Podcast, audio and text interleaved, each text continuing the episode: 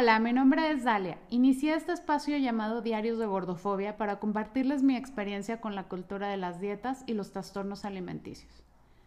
Les recuerdo las reglas de mi contenido. Bajo ninguna circunstancia me permitiré hablar sobre la cantidad de kilos que peso, pesé o quisiera pesar, porque mi experiencia es un detonante. La segunda regla es que no les daré consejos de alimentación, ni de tratamientos de belleza, ni para tratar trastornos de alimentación, porque si sientes que perdiste el control, siempre debes acercarte a un experto.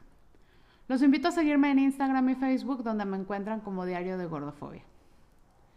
Tenía alrededor de 5 años y dije, yo no quiero ser china, quiero ser lacia.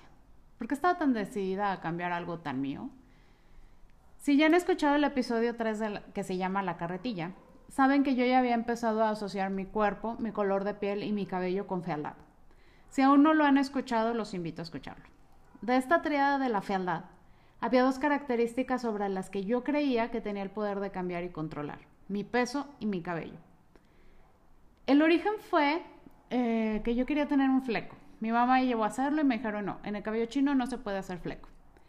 Yo estaba decidida a tener mi fleco noventero, así que me encapriché y me cortaron el cabello.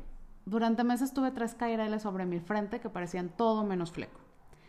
A base de críticas y burlas, terminé estirándolos hacia atrás con pasadores. Mientras las demás niñas usaban su fleco lacio y todo el mundo las halagaba, este, yo tenía que usar mi cabello chino retirado. Esa fue la primera vez que me sentí limitada y discriminada por mi cabello. Ahorita ya hay mucha información, hay muchas formas de tratar el cabello, hay muchísima tecnología y, es muy fácil modificarlo.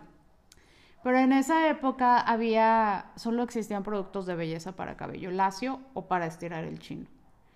Recuerdo la novela mexicana Carrusel de Niños, la niña bonita era rubia, delgada y lacia, además de extranjera. La niña fea se llamaba Carola era gorda y china. ¿Cómo creen que me apodaban en la primaria? Carola.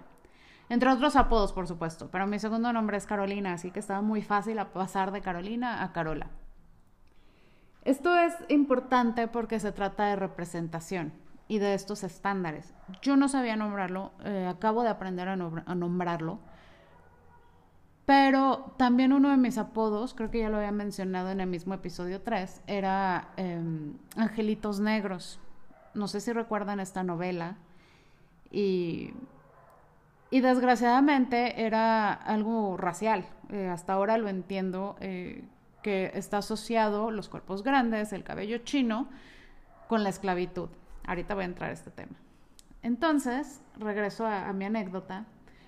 Mi cabello se convirtió en otro defecto que ocultar. Pasé la mayor parte de mi vida con el cabello agarrado en una cola de caballo, chongo o trenza. No tenía otro peinado. Lo más estirado mejor, porque si no podía ser delgada, al menos podía ser lacia. Y eliminaba una de las tres características de fealdad que tenía desde niña, gorda, morena y china. Como les comentaba también en episodios anteriores, me cuesta mucho socializar, soy una persona muy introvertida y con muchísima ansiedad social. Entonces me daba pavor llegar a un lugar nuevo y conocer gente, porque la plática siempre era la misma. Desde que tengo memoria, sufrí viviendo sin saberlo nombrar discriminación y microagresiones. Primero era, como ya les decía, era imposible encontrar un producto especializado para mi cabello. Lo que encontraba en el súper estaba enfocado, y así lo anunciaban, en evitar el frizz. La única opción que yo conocía y normalicé era esa, vivir controlando el frizz. Además de esto, ciertos peinados me estaban rotundamente negados. Durante mi adolescencia, que es una época muy importante en que desarrollas tu autoestima, tu identidad y que quieres sentirte como que perteneces, recuerden que yo crecí en los 90s, 2000 Entonces no había tutoriales en video, como ahorita. Y yo veía revistas, crecí con las revistas y con imágenes de televisión. Y en las revistas venían looks que me era imposible lograr. Aún así lo intentaba, lo intenté muchísimo. El resultado era siempre un desastre, porque bajo ninguna circunstancia el cabello rizado se puede tratar igual que cualquier otro tipo de cabello. Incluso hay tipos de rizos y cada uno tiene características diferentes. Pero yo no sabía. Esa información es reciente. En ese entonces no existía nada parecido con inclusión o diversidad. Todo estaba enfocado en encaminarnos hacia el mismo molde. Había un estándar de belleza y tú tenías que aspirar a eso. Los productos, la ropa, los peinados, todo estaba enfocado a que todas fuéramos iguales. Recuerdo muy bien que en esa época Benetton hizo una de sus primeras campañas con personas de diferentes razas y fue muy revolucionaria. Aún tengo la imagen de la modelo de color que salía en los espectaculares. La característica de ella es que su cabello estaba rapado.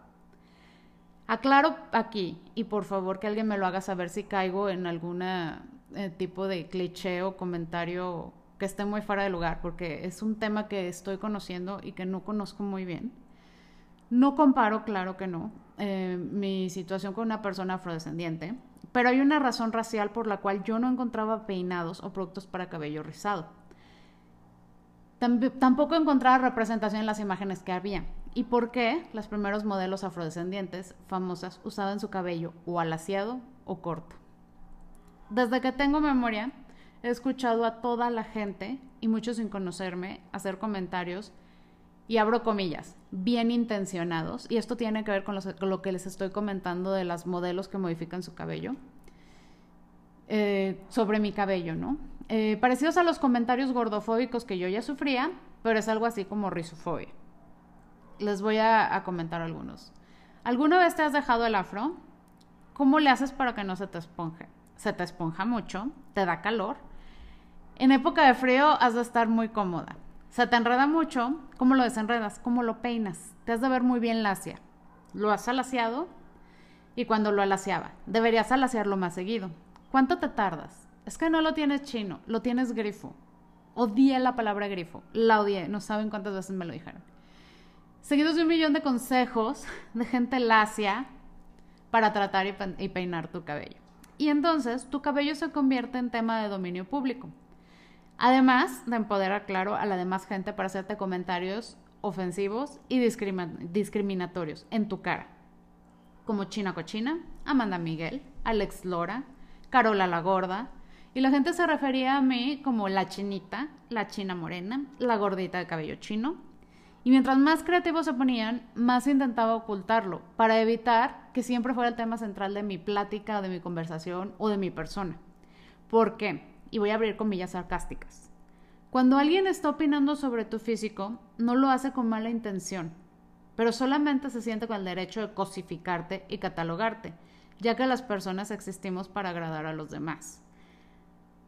No les puedo describir la emoción que sentí la primera vez que mis papás me compraron una plancha para lasear el cabello. Yo tenía como 14 años. Lo primero que pensé fue, Ahora sí podría usar mi cabello suelto, porque yo nunca soltaba mi cabello, porque ya sabía que lo que venía era la conversación sobre mi cabello grifo. Y además todos los días lo voy a lasear. No podía estar más equivocada.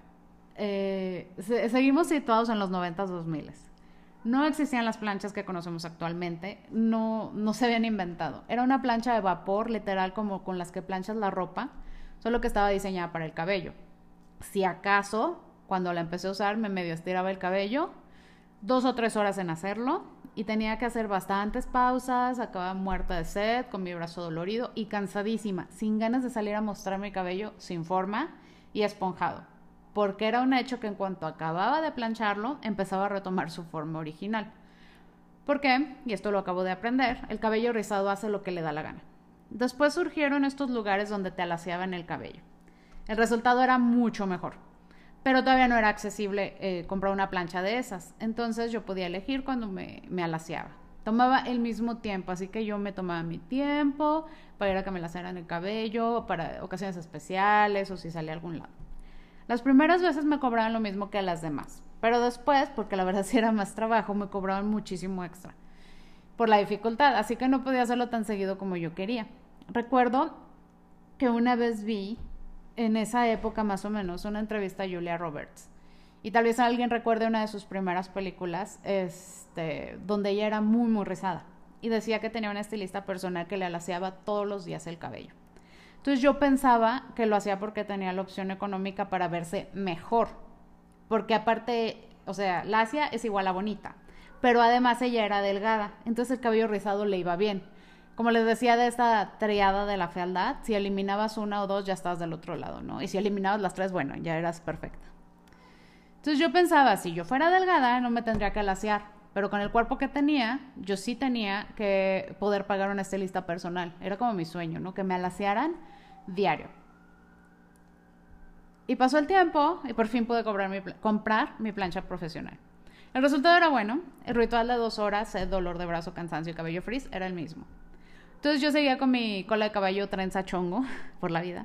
Hasta que un día escuché sobre... Esto pasaron años. Toda mi adolescencia, básicamente hasta la universidad, yo pasé con el cabello agarrado. Lo más estirado posible. Hasta que un día vi ya recientemente mm, una publicidad sobre el alaciado brasileño. Ya existía Facebook, o sea, estoy hablando hace unos seis años más o menos. Y vi la publicidad, no, alaciado brasileño. Y ya me metí a investigar porque las fotos se veían muy prometedoras, ¿no? Y, y decía, pensado en las mujeres brasileñas que sufren el frizz por el clima húmedo. en ese entonces me hacía lógica, ¿no? Dices, bueno, sí, claro, si vives en un clima así de húmedo, en la playa, Río de Janeiro, algo así, pues obviamente eh, hay mucho frizz, entonces sí sirve este producto. Voy entendiendo en estos momentos, y regreso a la parte racial, que se pensó para, para lograr alaciar a las mujeres eh, afrodescendientes, para que entraran en un molde de belleza y su cabello no fuera tema de conversación. Saqué mi cita. Después de un tratamiento bastante costoso y tardado, salí con mi cabello lacio, en ese momento amé los resultados. Tenía yo muchísimo cabello, lo tenía larguísimo y, quedó lacio perfecto. Lo laciaba en 40 minutos, con la práctica lo reduje a 20 minutos. Y después cumplí mi sueño de alaciarme el cabello todos los días. La verdad, me dio muchísima confianza eh, en mí misma. Aunque estaba un poquito pasada de peso en esa época, seguía sufriendo con ese estigma. Entonces yo tenía mi cabello lacio y era un tema, menos por el cual preocuparme, ¿no? Algo menos que ocultar. Al igual que cuando bajas de peso, la gente reafirma esos pensamientos. Cuando te alacias, te dicen, wow, qué bien te ves lacia. Te queda súper bien el cabello lacio. Deberías alaciarte más seguido. Después de un año de alaciar a diario mi cabello, empezó a quebrarse. Literalmente, los pedacitos más cercanos de mi cara se empezaban a cortar, o sea, a trozar. Entonces, según yo, mi solución fue, bueno, voy a traer, por fin voy a usar el pelo corto. Era otra cosa que yo no podía hacer, ¿no? Por el cabello tan rizado. Entonces me hice una melena pero no lo dejé sanar, solamente lo corté como para deshacerme de lo malo y durante mucho tiempo más seguí con esta dinámica de hacerme el tratamiento alaciado dos veces al año. Lo planchaba casi a diario, casi a diario. Pero en ese lapso de tiempo yo cambié. Cambió mi forma de pensar. Entonces llegó un punto en el que fue más una cuestión de economía, como de minimalismo y se volvió absurdo gastar, la verdad eran casi 10 mil pesos al año, eh, solamente en tratamientos para lasear mi cabello. O sea, es que este dinero se está tirando a la basura, no está yendo a ningún lado. Y pues dije, ni modo, me resigné a regresar a mi vida de trenzas. Y sí, me pasé otro bastante rato de tiempo, bastante tiempo, peinada, casi creo que fue un año, con una trenza de lado ahora que veo hacia esa época y que, estaba eh, entendiendo qué pasaba, entendiendo qué hacía, cómo peinaba mi cabello, la verdad la forma en que yo peinaba mi cabello eh, reflejaba mi estado de ánimo. Incluso a veces mi esposo me llegaba a hacer comentarios sobre, sobre mi peinado. Me decía, hoy traes cola de caballo malvada, cuando me peinaba de cierta manera. Mi lucha interna y el rechazo hacia mi físico arruinaba todo mi día. Recuerdo sufrir frente al espejo ocultando, tratando de ocultarme, ¿no? Era mi cuerpo, mi espalda, todo, ¿no? Y, era así como tratando de desaparecerme. Y aparte del cabello, el cabello era un tema súper importante porque me, me... Necesito explicarles que, que, cuando no podía encontrar ropa que me quedara, que cuando no podía sentirme cómoda en la piel, en, en todo mi cuerpo, yo, yo decía, ¿por qué al menos no puedo controlar mi cabello? ¿Por qué al menos no tengo cabello bonito? Entonces yo trataba de domar mi cabello. Y yo sé que suena superficial, pero es muy complicado hacer entender cómo el que todo el tiempo estén reafirmando con estos comentarios de qué bien te ves alaciada o deberías alaciarte más seguido, quiere decir que me veo fea de otra forma. Y no era una o dos veces, fue toda mi vida toda mi vida crecí con este estigma del cabello, de mi cuerpo, están relacionados. Llegué a acabar en las lágrimas frente al espejo si no, si no acomodaba mínimo una cosa, ¿no? Mi cuerpo o mi cabello.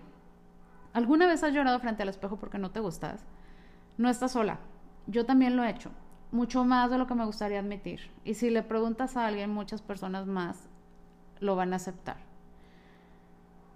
Cuando no me sentía cómoda con mi cuerpo o con mi ropa, porque estaba en una talla en la que no encontraba nada que pudiera usar, usaba accesorios en mi cabeza. Esto es algo que, que en este momento que estoy analizando hacia atrás mi, mi forma de, pensar o, los momentos que viví, según yo con esto distraía la atención de mi gordura. Entonces, me da risa porque lo hacía muy inconscientemente, pero ahora lo he notado.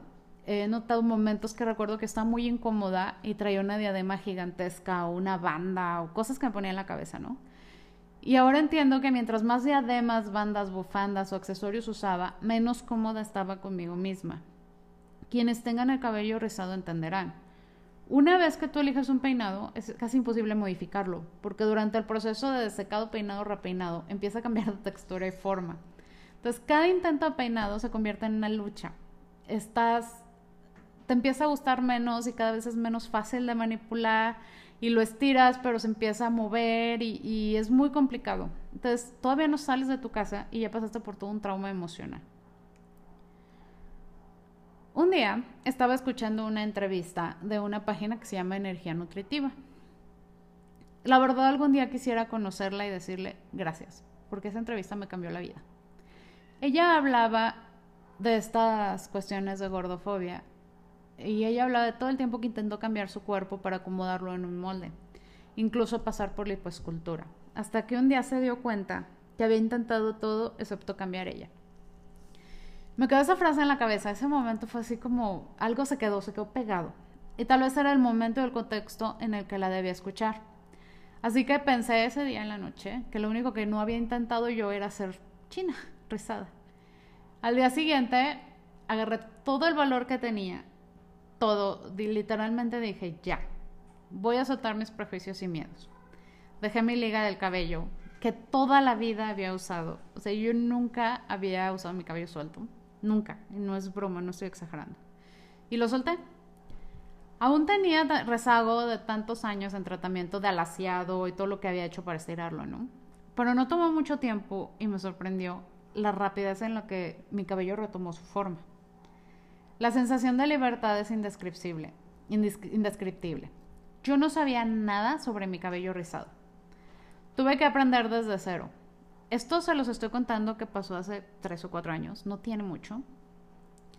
Bendito Internet y sus fuentes infinitas de información. Aprendí que hay toda una comunidad, una identidad cultural alrededor de mi cabello. Tuve que aprender desde algo tan básico como cómo lavarlo, cómo peinarlo, cómo secarlo, cuándo secarlo, y me he maravillado de tantos significados que mi cabello tiene, la historia que cuenta, la connotación racial y cultural. Que yo no estaba equivocada de niña, que me decían angelitos negros porque el cabello rizado y el color de piel que yo tenía era lo más cercano a la discriminación que podían encontrar en mí. En realidad el cabello rizado es considerado poco atractivo, sucio o inferior, porque está relacionado directamente con la esclavitud. Entonces entendí por qué yo había vivido esta discriminación toda mi vida, por qué yo no veía actrices, modelos, toda esta gente que te venden como estándar de belleza, porque yo nunca las veía en ningún lado. Y entendí, y es algo muy, muy padre que siento en estos momentos, que dejar mi cabello rizado natural es una forma de luchar contra un sistema que nos dice cómo debemos vernos, nada más para unificarnos y deshumanizarnos.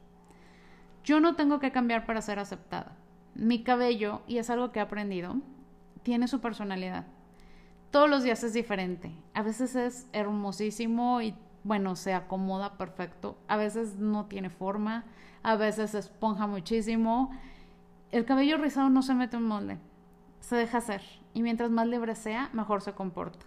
Y yo toda mi vida luché por estirarlo y ocultarlo. Ahora empiezo con un poquito de la investigación que hice y, repito, si alguien me corrige por algo no pasa nada, yo no, es algo muy nuevo para mí, es algo que estoy estudiando. Pero ¿sabías que en la mayor parte de las culturas el cabello rizado es considerado o nombrado como cabello malo? Así lo determinaron los estándares de belleza eurocéntricos. Aquellos que yo aprendí a muy temprana edad, rubia, lacia y delgada. Yo no lo sabía. Yo asumía porque todo el mundo me lo decía y porque era lo único que se conocía, que debía usar productos para controlarlo, antifreeze, algo para soltar el rizo. Yo creía que mi cabello rizado me hacía ver más gorda. Literal pensaba que cara gorda más cabello rizado era como una afirmación de obesidad. Era como aceptarme como gorda, como si soltar mi cabello y ser gorda simultáneamente era resignarme a no ser bonita, como ser una persona dejada. En mi cabeza era sinónimo de fracaso, porque eso era lo que yo aprendí. ¿Qué tiene que ver mi cabello con la gordofobia?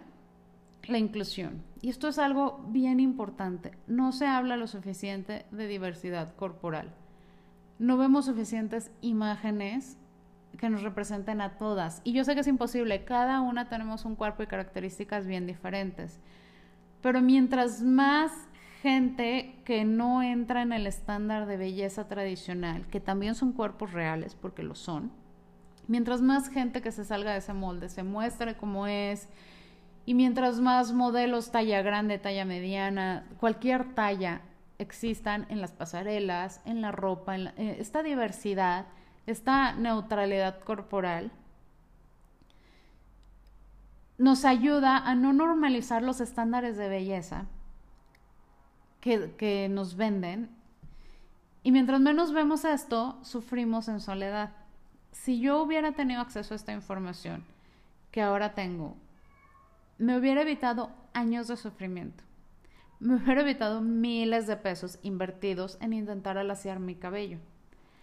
Hablar de estos temas es necesario. Yo creo que no se habla lo suficiente. Hablar de la gordofobia, de la rizofobia, contar nuestras historias, mostrarnos tal cual somos, sin filtros, consumir productos que nos representen, exigir representación.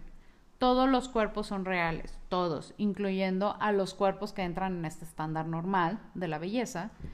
Por lo tanto, hay que exigir ropa, productos, zapatos que nos queden a todos mostrarnos como somos sin juzgarnos. Las características físicas son solo eso. Necesitamos sacarlas del contexto colonial, eh, de un tipo de belleza, de algún tipo de fobia, ¿no? Al color de piel, al, a los cabellos, al tamaño de caderas, a todas las características que todas las personas tenemos de alguna manera. ver estas imágenes han hecho que yo me dé cuenta que yo también lo viví he encontrado mucha gente que ha vivido cosas que yo también y que eh, me he sorprendido, ¿no? Porque yo me sentía muy sola y realmente no estoy sola, no estoy loca. Y el hablar de esto es algo que me encanta porque ha hecho que gente se acerque y me diga, gracias por contar tu historia porque yo viví lo mismo. Les voy a decir brevemente algo que, que yo no sabía y me da muchísima vergüenza admitir que no sabía yo pensaba que realmente todas las mujeres, a todas me refiero a, a todas, este, tenían su abdomen plano. Mm, y tenían esta cinturita, ¿no? Y, y yo sentía que no tenía derecho a mostrar mi abdomen porque no era plano, porque por alguna razón, como yo era gorda, era fracasada y en consecuencia mi abdomen no era plano. Entonces, ya sabemos, y he escuchado mucho estos comentarios, a eso me refiero con que hay que hablarlo, porque mucha gente tenía esta idea y, y me sorprende porque es gente muy preparada, gente que admiro, gente de todo tipo, que creíamos que el abdomen plano era como lo normal y nosotros nos salíamos de la regla y por lo tanto teníamos que luchar para componerlo. Y cuando empecé a ver estas imágenes de gente que hace ejercicio, gente que, que, no hace ejercicio también, de gente de, todos, de todo tipo, con todos estilos de vida, y empezaron a mostrarse normales, que de repente se hacen pliegues en el cuerpo, que de repente tienen, no sé, hay, todas batallamos con algo en nuestra cabeza, ¿no? Y te puedo mencionar celulitis, estrías, cualquier característica de tu cuerpo que te haga sentir mal, todas las tenemos, pero las ocultamos y nada más vemos la gente que se muestra como en este editada o perfecta, o perfectamente editada. Entonces, me gusta hablar de esto porque sé que podemos evitarnos más sufrimiento, sé que podemos evitarnos más restricciones y sé que necesitamos evitar creer que hay una sola forma de ser bellas Y no, no se trata de romantizar la gordura ni de romantizar la enfermedad. Este es otro tema. Hay muchísima información. No me quiero meter en temas que desconozco. Pero los cuerpos grandes, los cuerpos de todas las medidas también son normales y no necesariamente están enfermos. Y no, no estoy romantizando nada. Pero yo mucha, mucho tiempo, por ejemplo, no solté mi cabello porque literalmente no encontraba una forma de peinarlo porque no había nadie que mostrara cómo peinarlo. O sea, un tutorial tan simple como decir, tienes tu cabello rizado, se peina de tal forma y lo puedes usar así y tu cabello significa esto, a mí me hubiera ahorrado muchos problemas. Pero no lo había porque todo era enfocado a sé lacia, sé feliz. Sé delgada, sé feliz. Eh, mm, haz ejercicio, en consecuencia, sé saludable y muchas cosas así. Y el acceso a la información nos da poder. Yo no hacía ejercicio porque literalmente no entraba en un par de leggings. No había ropa deportiva para mí. Y ni siquiera era talla grande. Este, entonces era un sufrimiento porque cómo te atreves a ir a un gimnasio donde ves estos cuerpos perfectos y todos en crop top y con el, los leggings, si yo ni siquiera podía comprarlos. Entonces entras en este círculo de, pues no, no, no, veo esta imagen de una modelo que me diga dónde compro unos leggings para las gentes, las personas que estamos en el antes, ¿no? Y, y ahora que ves estas campañas donde ya hay modelos, que, que, ya hay ropa para ti, y dices, bueno, entonces ya puedo hacer ejercicio, a eso se refiere la representación, no estás romantizando nada, pero no puedes asegurar que una persona es saludable solamente por verla, o que es bonita solamente por verla. Entonces, eh, esto empodera a la gente para decirte comentarios en tu cara, como lo hacían conmigo, de cómo peinas tu cabello. Es una grosería hablar del cabello de la gente sin conocer. Es más, de cualquier característica física de las personas no debes hablar. Ese es el tema con mi cabello. La verdad, eh, fue, estuvo muy relacionado con mi peso por lo que les decía, ¿no? O sea, el cabello rizado más la cara gorda, bueno, es un fracaso total. Lo que les quería compartir al final de cuentas es que aceptar y soltar mi cabello fue uno de los primeros pasos para hablar de esto y, es bien liberador. Eh, si alguien más está pasando por esto, yo sé, yo sé, yo viví fácilmente 32 años de mi vida con una cola de caballo, dolores de cabeza, porque obviamente era muy pesado, es muy difícil el cabello rizado. Y espero que algún día pueda sentir esto, esta liberación con mi imagen corporal. Muchísimas gracias por escucharme. Bienvenidos si, si, si necesitan corregirme algo sobre la cuestión racial que desconozco eh, pueden investigar, la verdad es muy fácil, hay muchísima información actualmente y me pueden corregir. No, no soy experta en esto, es mi experiencia y estoy dispuesta a aprender, pero pues, todos los comentarios son bienvenidos y gracias en verdad por escucharme. Cualquier comentario, adelante.